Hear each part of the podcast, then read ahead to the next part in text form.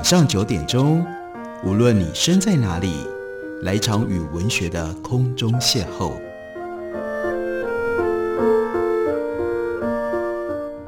杨照谈书，邀您一同遨游文学世界，认识古今中外的经典之作。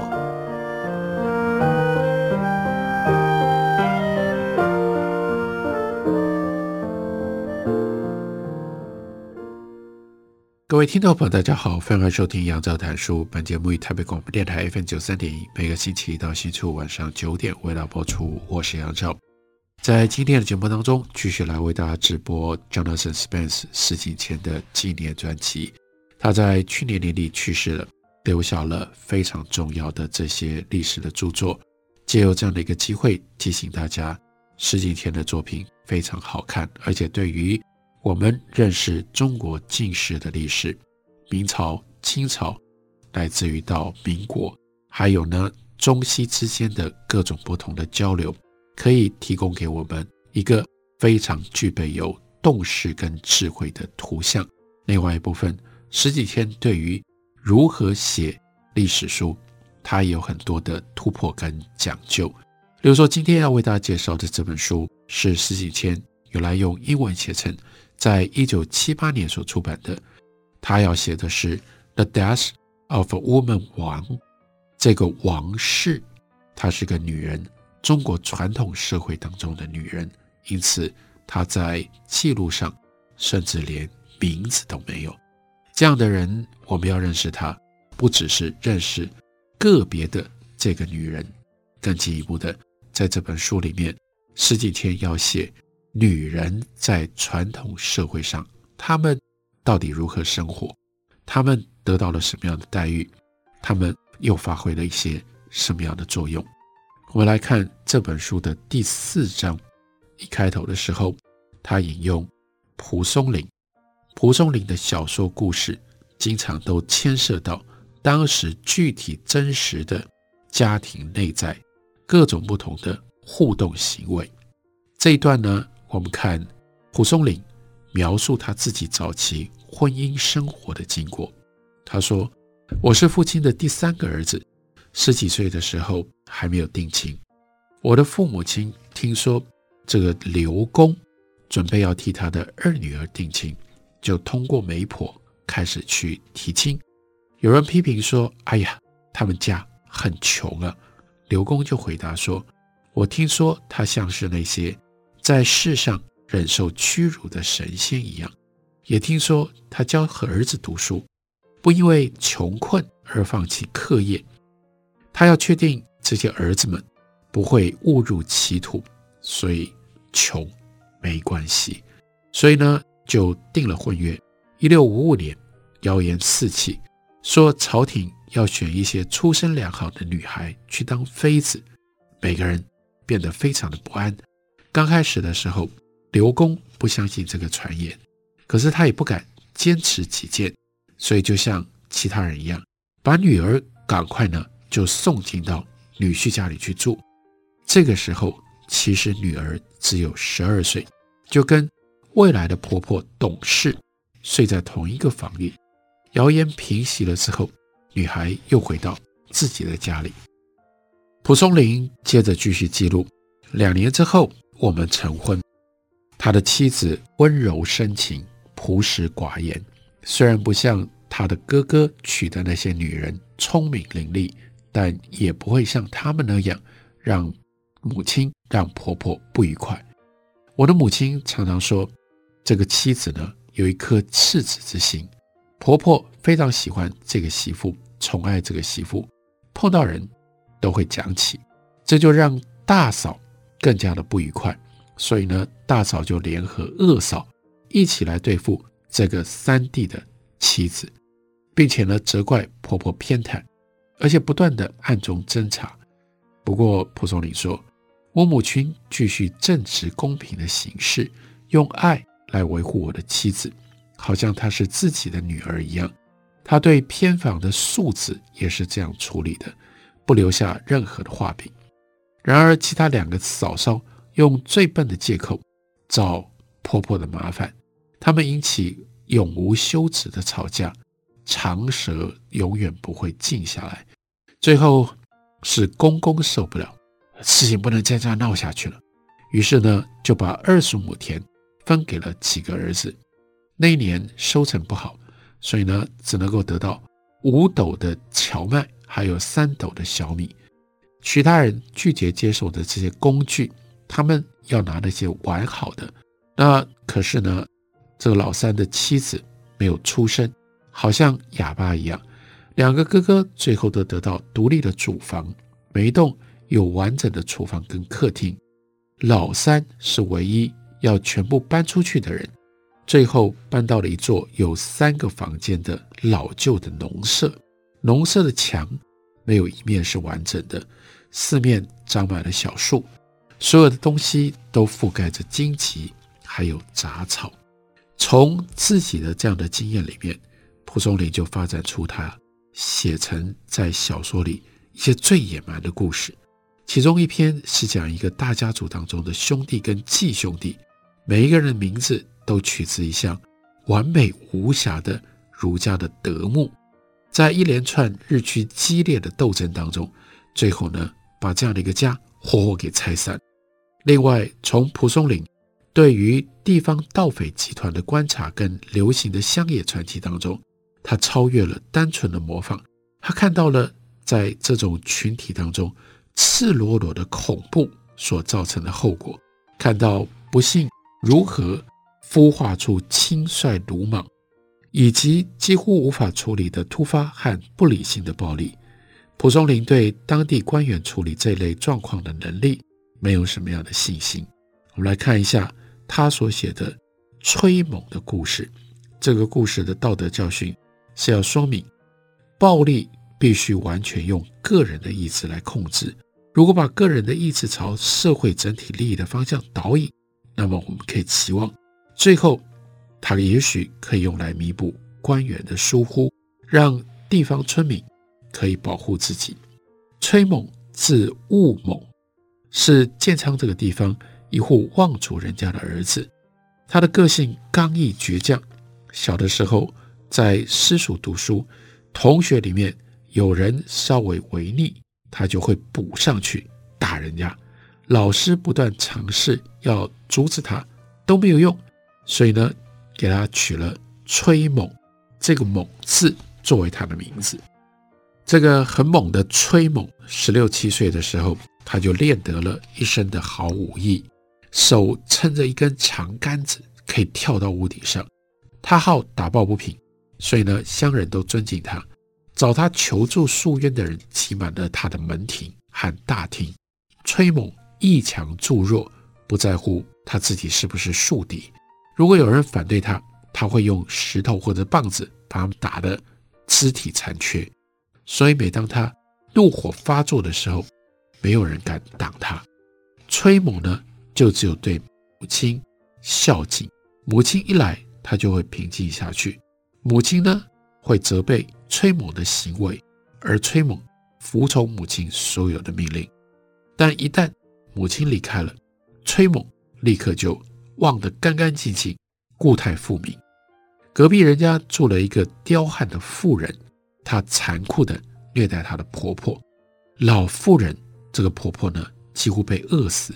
老妇人的儿子常常呢，必须要偷偷的去喂妈妈食物，但如果被恶媳妇发现了，他就用各种不同的借口咒骂老妇人。所有邻居都听得到他叫骂的声音。知道了这件事情，崔猛被惹火了，他就翻墙跳进到这个恶妇的家里，割掉他的鼻子、耳朵、嘴唇跟舌头。这个二媳妇当场死了。崔某的母亲听到这件事情，非常的震惊。她把这个邻居请过来，用尽一切方法安慰他。另外呢，母亲赶快给这个人一个年轻的奴婢，整个事情才平息下来。但接着，崔某的母亲痛哭不吃饭，换成崔某。这下子崔某慌了，跪在母亲的面前，求母亲打他，表示深刻的悔意。妈妈继续哭而不答，直到崔猛的妻子一起跪在旁边，妈妈才停了下来。这个时候，才拿起木杖打崔猛，并且拿针在他的前背刺上一个十字形的图文，还用红土抹入针刺的地方，让他们永远没有办法消除。崔猛忍耐下来，到这个时候，母亲才恢复吃饭。崔猛的母亲喜欢施舍食物给前来化缘的和尚了、道士了，他们就常常来他家，好好的吃一顿饭。有一天，崔猛就在门口遇到了一个道士，道士呢看着他，就跟崔猛说：“哎呀，看你啊，满身都是横暴之气，你恐怕难以善终了。积善之家不应该是这样。”崔猛才从母亲那里受到了警告，所以当他听到这句话的时候，就恭敬地回答说：“我自己也知道，但我只要一看到不平的事情，我就没办法控制我自己。如果我强迫自己改变，就可以免除这样的命运吗？”道士笑着跟他讲：“暂时先不要管能不能改变你的命运，你要问问你到底能改变吗？你要竭力的控制自己。”但如果你有万分之一的机会做到这一点，我会教你必死之道，就是逃避死亡的方法。崔猛从来不相信这种驱邪之术，所以笑而不答。道士也看穿了，就说：“我知道你不信这一套，但我说的不是巫术，照着做也是一件发扬美德的好事。就算不成功，也不会有任何的伤害。”崔猛。这个时候，他在请求道士进一步的指点。道士就说：“门口有一个小孩，你必须去跟他结成好友。他就是那个当你被判死刑的时候，有能力救你活命的人。”道士把崔猛叫到门外去，指出他所说的人，那是一个男孩，姓赵，叫做森哥。这个赵家原来是来自于南昌。但因为那一年闹了大饥荒，所以他们才搬到崔猛所住的建昌来。于是按照道士的叮嘱，崔猛跟这个赵森哥变成了好朋友。接下来会发生什么样的事情呢？休息一会儿，回来继续告诉大家。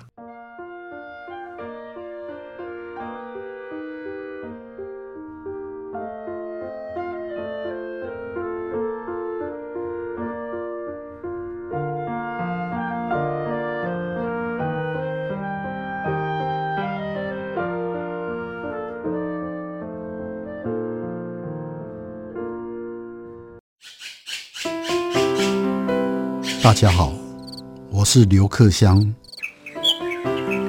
亲近自己的城市，找回城市的温暖。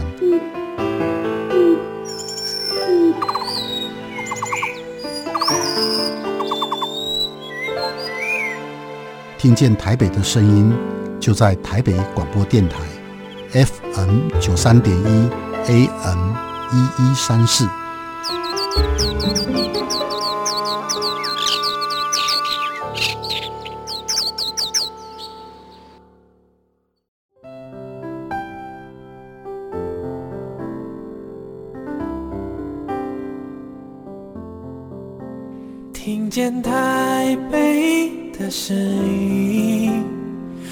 有颗热情的心，有爱与梦想的电台，台北广播 FM 九三点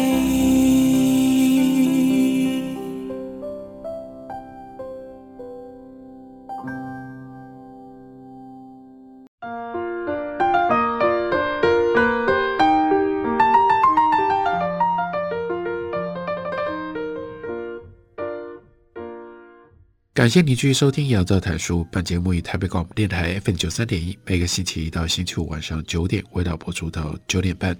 今天为大家介绍的是石景谦他的《王室之死》。借由这本书，石景谦让我们看到，在传统中国社会里面的富人，还有跟富人相关的家庭生活，乃至于家庭当中的种种戏剧性。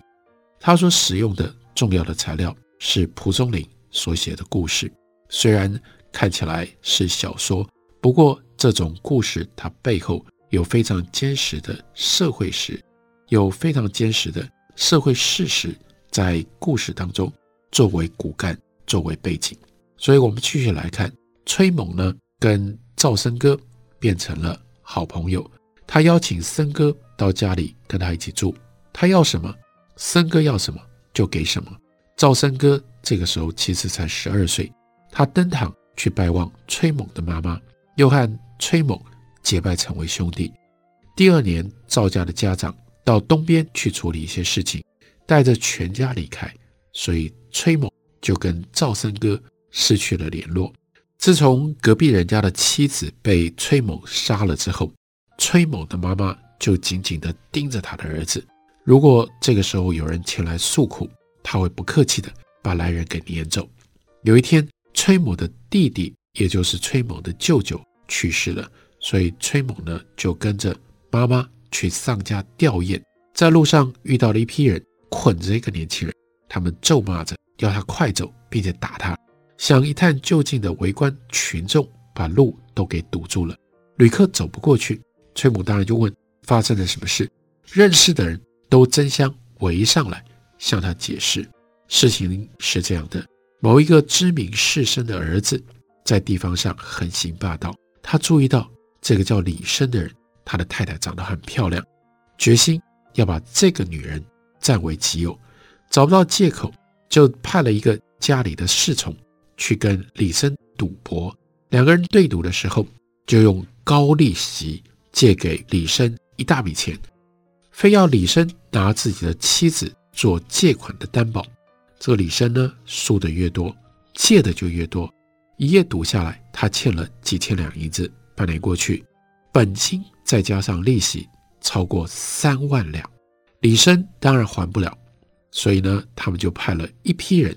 强行抓走了他的太太，李生在门外哭嚎抗议，他们就把他拖走，绑在一棵树上痛打一顿，并且用锥子刺他，直到他被迫签下无悔状，才不再追究这件事。崔猛听到了这件事，怒气像山一样高，他鞭马前进，像是马上就要跟人家开战。但这个时候，母亲打开轿帘。对他说：“你要开始了吗？”崔猛就只好赶快打住。他们吊上了之后回家，但是崔猛不讲话，也不吃东西，一动不动坐着，眼睛瞪着前方，像是被什么事情给激怒了。太太就来问他怎么了，他也不吭声。那一天晚上，他合衣躺在床上，翻来覆去，一到天明。第二天晚上也一样。又不脱衣服，躺在床上。突然之间，他开门出去，忽然又回来躺下。这个动作持续了三四次，太太也不敢问他，就是焦急地躺在床上，屏息在那里听。最后，崔猛出去了好一阵子，回来之后关上房门，呼噜大睡。同一天晚上，那个骗人家妻子的人躺在床上的时候被杀害了。他的肚子被剖开，肠子流了出来。李生的妻子也被人发现赤裸裸地沉尸在床旁边的地板上。官府首先怀疑是李生犯下的这个案子，把他抓起来，用夹板残忍地拷问他，连他脚踝的骨头都被打得露出皮肤来。但是呢，他不承认。最后过了一年多，屈打成招，他被判死刑。这个时候，崔某的母亲过世了。葬礼结束之后，崔某就对太太说：“老实说，是我杀了那个人，但因为老母在世，我不敢承认。现在我对母亲照料遗了，我怎么能够还让别人承担我犯下的罪行呢？我这个时候要去向官府自首。”这个崔某的妻子吓得抱住他，可是呢，他挣脱而去。就去衙门自首了。知县大吃一惊，就把崔某关进到牢里，打算要释放李生，但李生不愿意离开，他却坚持自己才是真正的犯人。这个时候，同样一个案子，有两个犯人，知县没有办法判决，就把两个人都关在牢里。李生的亲戚来劝他，但是他就表示，崔公子做的是我想要做但没有能力做的，他替我做的这件事，我怎么忍心看到他被处死呢？今天就当崔公子没有出来自首，不就是了吗？他拒绝撤回他的供词，而跟崔猛真相认罪，直到最后，衙门里的每一个人都知道事情的真相，所以李生被强迫释放，崔猛被判处死刑。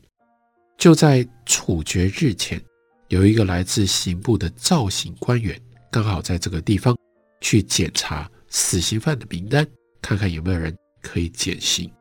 当他看到崔猛的名字的时候，就叫左右回避，然后把崔猛找来。